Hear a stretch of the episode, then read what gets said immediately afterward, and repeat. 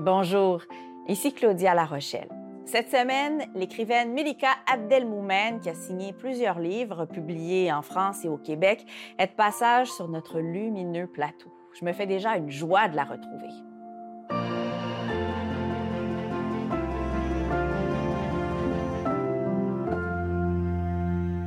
Elle a passé 12 ans à Lyon avec son conjoint et leur fils. Milika Abdelmoumen n'est pas revenue vivre à Montréal parce que nos hivers lui manquaient.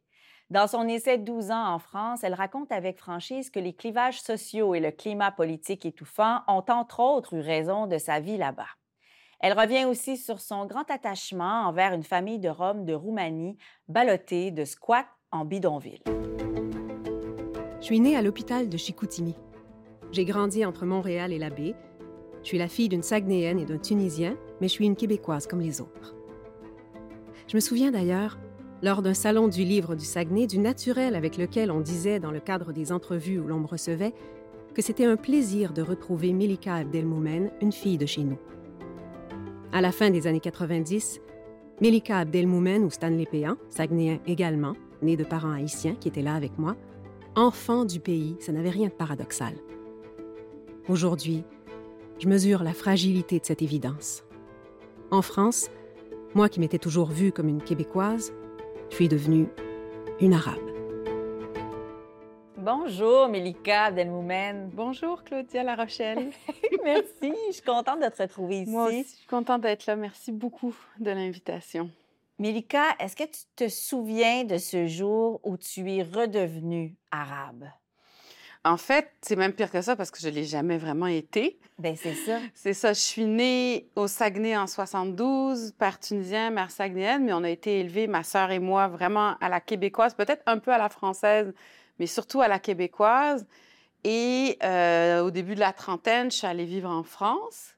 Moi, je me dis, oulala, ça va être quelque chose d'être une Québécoise en France parce que les liens France-Québec, c'est tout un poème aussi quand même. Et en arrivant là-bas, je me suis rendu compte que j'étais vue surtout comme une arabe, pas forcément par mes amis ou les amis de mon, mon mari, mon chum qui est français, mais dans les discours, euh, dans les rencontres, euh, dans les recherches de travail. Souvent, j'allais, par exemple, faire des démarches à la préfecture ou aller faire mes papiers. Ils disaient mon nom, puis là, quand ils voyaient le passeport canadien, oh! Ah, oh, coudon! Donc, c'est quand même particulier. Ben, C'est-à-dire qu'il y avait plein de gens bienveillants. Là. Je ne veux pas dire que tout le monde était raciste ou euh, arabophobe ou islamophobe, mais il y a ça il y avait ça de plus en plus entre 2005 et 2017 dans le discours public, dans le discours des politiciens. Les Arabes et les musulmans étaient confondus dans un genre de magma très négatif. puis il y a eu et les attentats. Et il y a eu les attentats et tu le sentais tout le temps. C'était très bizarre parce que j'étais pas censée me sentir concernée quand j'entendais un premier ministre avoir des propos islamophobes ou un président avoir des propos islamophobes. C'est la fameuse phrase de Sarkozy, les citoyens d'apparence musulmane pour dire les Arabes, je ne l'ai jamais digéré. Et donc, je me sentais d'une certaine manière concernée, même si j'aurais dû ne pas me sentir concernée. En tout cas, ça, ça a joué dans mon rapport à mon identité beaucoup. C'est normal. Et quand tu, euh, tu es revenu ici, donc tu as mm-hmm. vu à quel point on est une société quand même relativement progressiste. En comparaison avec les Français. Bien, mon retour ici a été compliqué parce que moi, je suis revenue en 2017. Je pensais que j'allais redevenir québécoise, mais j'étais racisée.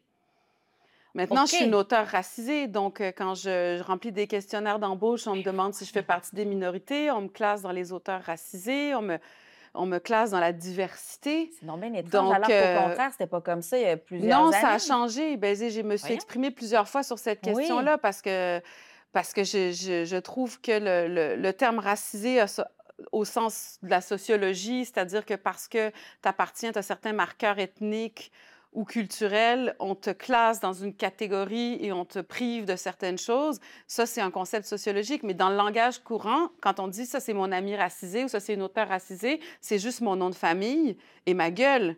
Parce que je ne fais pas partie de la diversité. Je suis née ici. C'est ça. Alors, par exemple, à la, à la littérature québécoise, je n'apporte pas de diversité. Je suis née dedans et j'ai toujours baigné dedans. Par contre, mon chum qui est français, qui est ici depuis trois ans et demi, quatre ans, lui apporte de la diversité à la littérature québécoise parce qu'il a grandi et vécu ailleurs. Mais il sera jamais dans la catégorie diversité parce qu'il s'appelle Philippe et il a la peau blanche. C'est deux poids, deux mesures. Et c'est ça qui est euh, C'est compliqué pour moi, cette affaire-là, parce que je comprends de quelles intentions ça part. Euh, mais je trouve que ça, moi, je me sens cantonnée là-dedans, dans une identité réductrice. Ouais. Et je n'aime pas que mon identité soit réduite à des marqueurs ethniques ou à des origines culturelles. Je pense que l'identité, c'est aussi la classe sociale, c'est aussi les pays qu'on a traversés, les pays qui nous ont traversés. C'est toutes sortes de choses plus compliquées que ça. Après, je connais des auteurs qui, eux, s'identifient comme auteurs racisés et je respecte. Chacun aurait le droit, devrait avoir le droit de se définir comme il l'entend, je pense. On est dans une société qui euh, porte des causes qui polarisent énormément en ce moment. Puis ça, je voulais t'entendre là-dessus, oui. Je voulais t'entendre sur le fait aussi que toi, tu prends la parole beaucoup, peut-être moins là, ces derniers temps, mais, mais sur les réseaux sociaux, tu t'es mmh. beaucoup exprimé. Tu as mis tes tripes sur la table. Tu as pris la parole sur plusieurs sujets, te concernant ou pas même. Mmh, mmh, Donc, tu es une femme d'opinion. Est-ce que ça t'a causé des soucis? Est-ce oui. que ça t'a. Tu as été dans des situations oui, un peu Oui, j'ai reçu des insultes, Ouais. des calomnies, euh, des attaques. Ça, ça me fait pas vraiment peur parce que je- ça, c'est une chose que j'ai apprise en France. C'est ben, à débattre. Là, on avait des soirées d'amis où on pouvait débattre jusqu'à se hurler dessus, puis on se tombait dans les bras à la fin. On avait hâte de continuer la prochaine fois. Mais il y a une di- différence entre débat et invective, puis entre débat et polémique. Et les réseaux sociaux, ils peuvent être une chose merveilleuse. Moi, ça m'est arrivé d'aider des familles roms quand je vivais en France euh, qui n'avaient pas de logement en faisant des, des- des appels à tous sur les réseaux sociaux. Euh, mais ça m'est arrivé aussi de recevoir des insultes. Je me souviens d'un, d'un lecteur de mon blog sur, euh, en France qui m'avait dit Allez donc faire le djihad au lieu de- d'aider les Roms. Pardon? Encore une fois, juste à cause de mon nom de famille. Je suis pas musulmane, j'ai rien contre les musulmans, mais il se trouve que je le suis pas et je parle pas un mot d'arabe. J'en parle, j'en connais trois à peu près, des mots arabes. Euh, donc c'est ça. Donc oui, c'est- arrivé que ça me fasse ça, mais ce que j'ai décidé, en fait, je, je le fais moins parce que j'ai moins le temps et puis que je suis fatiguée de débattre dans le vide parce que parfois ça tourne à ça. Ouais. Euh, mais j'ai choisi plutôt d'écrire ben, dans des projets littéraires euh, ou théâtraux, là, parce qu'il y a un projet théâtral qui s'en vient, euh, où c'est des réflexions au plus long cours, où on peut s'exprimer de manière plus développée, puis éventuellement débattre après, mais où c'est moins l'instantané euh, des réseaux sociaux. Après, peut-être que je recommencerai à... Des... Je le fais de temps en temps, mais, mais c'est ça. Disons que j'ai peut-être moins le temps puis moins l'énergie pour, euh, pour les genres de, de, de joutes euh, qui tournent à vide un petit peu. C'est en roulant à la tombée de la nuit sur un grand boulevard industriel tout gris que nous avons vu la voiture de notre amie Anaïs garée sur un trottoir bordé d'une haute clôture métallique recouverte d'une bâche de plastique bleu à côté d'un restaurant KFC, on ne francise pas en France. Elle était en train de vider son coffre arrière avec l'aide d'une fillette maigre qui devait avoir 8 ou 9 ans et qui était vêtue beaucoup trop légèrement pour descendre. Anaïs m'a expliqué que la fillette habitait derrière la clôture, avec plusieurs familles vivant dans des cabanes de fortune et que c'était là qu'aboutissaient les vieux vêtements que nous lui donnions depuis quelques semaines.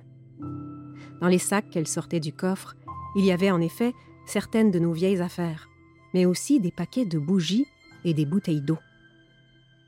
Ils n'ont pas d'électricité et pas de flotte, alors tu vois. Milika Abdelmoumen, tu as gardé contact Mm. avec la, la famille de Rome que tu as adoptée, là, je le mets entre guillemets, mais c'est, c'est presque ça, là. Mm. Tu en parles avec une sincère affection. Et ça, c'est pas tant. Ben, on s'est adoptés mutuellement. Ouais. Donc, ça- parce que eux, ben, ils considèrent que je suis de la famille, je suis la marraine du plus jeune. Et oui, oui, on s'est, il y a eu tout, euh, tout un, comment dire, un branle-bas de combat cette semaine parce que une des, je pense, je pense que elle s'appelle Nina, je crois, dans le livre, parce que j'ai changé les prénoms, mais euh, qui est maintenant une ado et qui commence un stage en entreprise, qui a commencé lundi un stage en entreprise, puis qui en même temps vit sa crise d'adolescence. Donc, c'est un peu compliqué. On s'est parlé, je sais pas combien de fois au téléphone, on s'est écrit sur Facebook, elle et moi, puis euh, Clémence, qui est une amie qui, qui vit là-bas, qui les aide. Donc, oui, on est tout à fait en contact. On s'écrit régulièrement. Euh, Tous les, tous- tous les revenus liés au livre continuent à être mis de côté pour euh, éventuellement les projets d'études des vrai, enfants. tu fais oui, ça, oui, oui, alors oui. que c'est tellement payant publié au Québec. ben oui, ben j'ai décidé que je me suis engagée à ça euh, auprès Ah, d'eux, que euh, je pouvais, j'étais pas riche, je pouvais pas faire grand chose, mais je pouvais écrire et puis euh, il y avait quelques bénéfices avec ça, avec le fait de publier. Donc tout ce qui est conférences, vente du livre, tout ça, je le mets de côté ou quand ils en ont besoin tout de suite, je le donne. Mais sinon, j'essaie de faire un genre de fonds d'épargne pour euh, les projets d'études de- des petits ou Ben voyons donc, ben, ça, je savais pas que oui, t'allais parce qu'elle a six enfants, mon amie, donc c'est difficile. Là, elle commence à avoir des, quelques heures de travail par semaine, ça avance bien. Mais euh, avec sept enfants, elle a sept enfants maintenant. Donc, c'est difficile, même si elle mettait de l'argent de côté. Donc, j'ai dit, moi, c'est ça. Je, peux le faire, je peux me le permettre. Je manque de rien. Après, chacun fait ce qu'il peut. Hein. Je ne dis pas que tout le monde devrait faire ça, mais moi, j'avais envie de le faire, puis j'avais la possibilité de le faire, ce qui est un luxe. Donc, euh, c'est ça. Donc, c'est ça que je fais. Mais tu as eu un réel impact. Euh, ne sois pas modeste ou humble. On le sait que tu es modeste et humble. mais tu as eu un réel impact dans la vie de gens qui, à la base, étaient des étrangers pour toi. Là. Oui.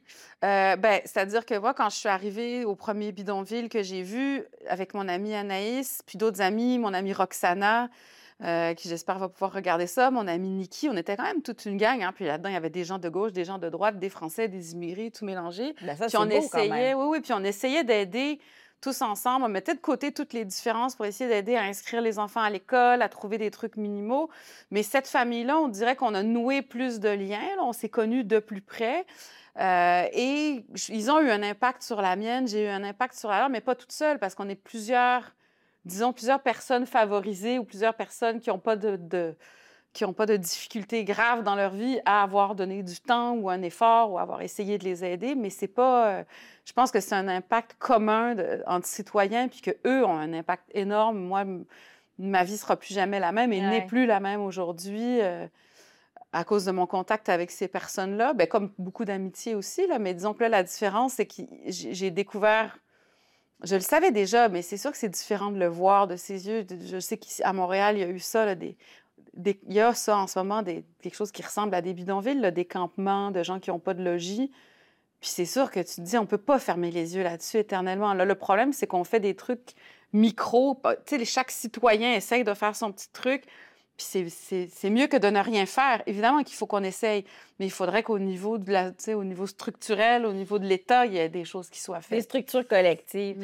Mélika, je me rappelle de ce premier entretien qu'on a fait ensemble. Je voulais en parler parce que je trouve que ça donne une dimension un peu mm. plus euh, personnelle à, notre relation. Oui.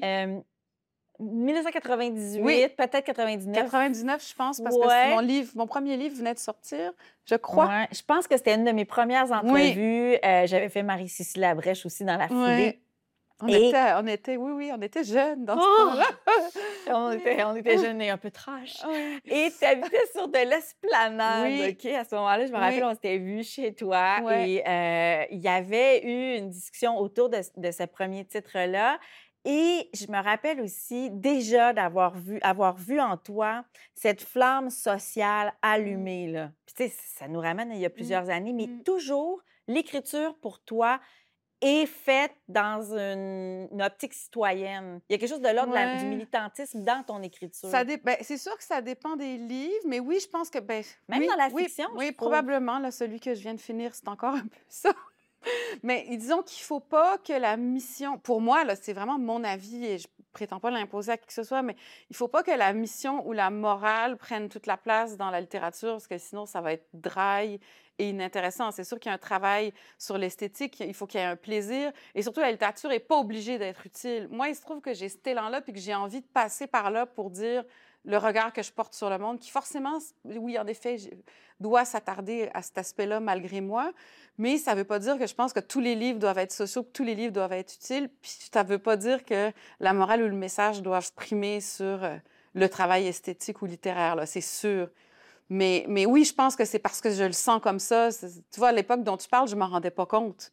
C'est après que je m'en suis rendu compte. Là, maintenant, je le fais sciemment, puis je fais plus attention justement à pas ce que ce soit réduit à ça, que ce soit pas des pamphlets, que ce soit des œuvres? Mm. Mais, euh, mais c'est sûr que oui, c'est plus fort que moi, je pense. Mais tu t'en es rendu compte avant moi. Mm. C'est ça qu'on peut dire. Ah. tu étais déjà une excellente journaliste. Tu voyais des choses. Tu voyais des choses que les auteurs eux-mêmes voyaient pas. Nous sommes devineresses. Hein? oui. On l'est ou on l'est pas. Merci, Mélika. Merci, Claudia. C'est un immense plaisir. Toujours. Merci beaucoup. À la prochaine. Ben, j'espère. 12 ans en France est un essai récit de Milika Abdelmoumen, paru chez VLB Éditeur. Animation et recherche, Claudia Larochelle. Réalisation, Michel Pelletier. Production exécutive, Nadine Dufour. Merci à nos partenaires, la Grande Bibliothèque et les studios Audio Z. Claudia Lapage est une émission de Savoir Média disponible en ligne, à la télé et en balado-diffusion.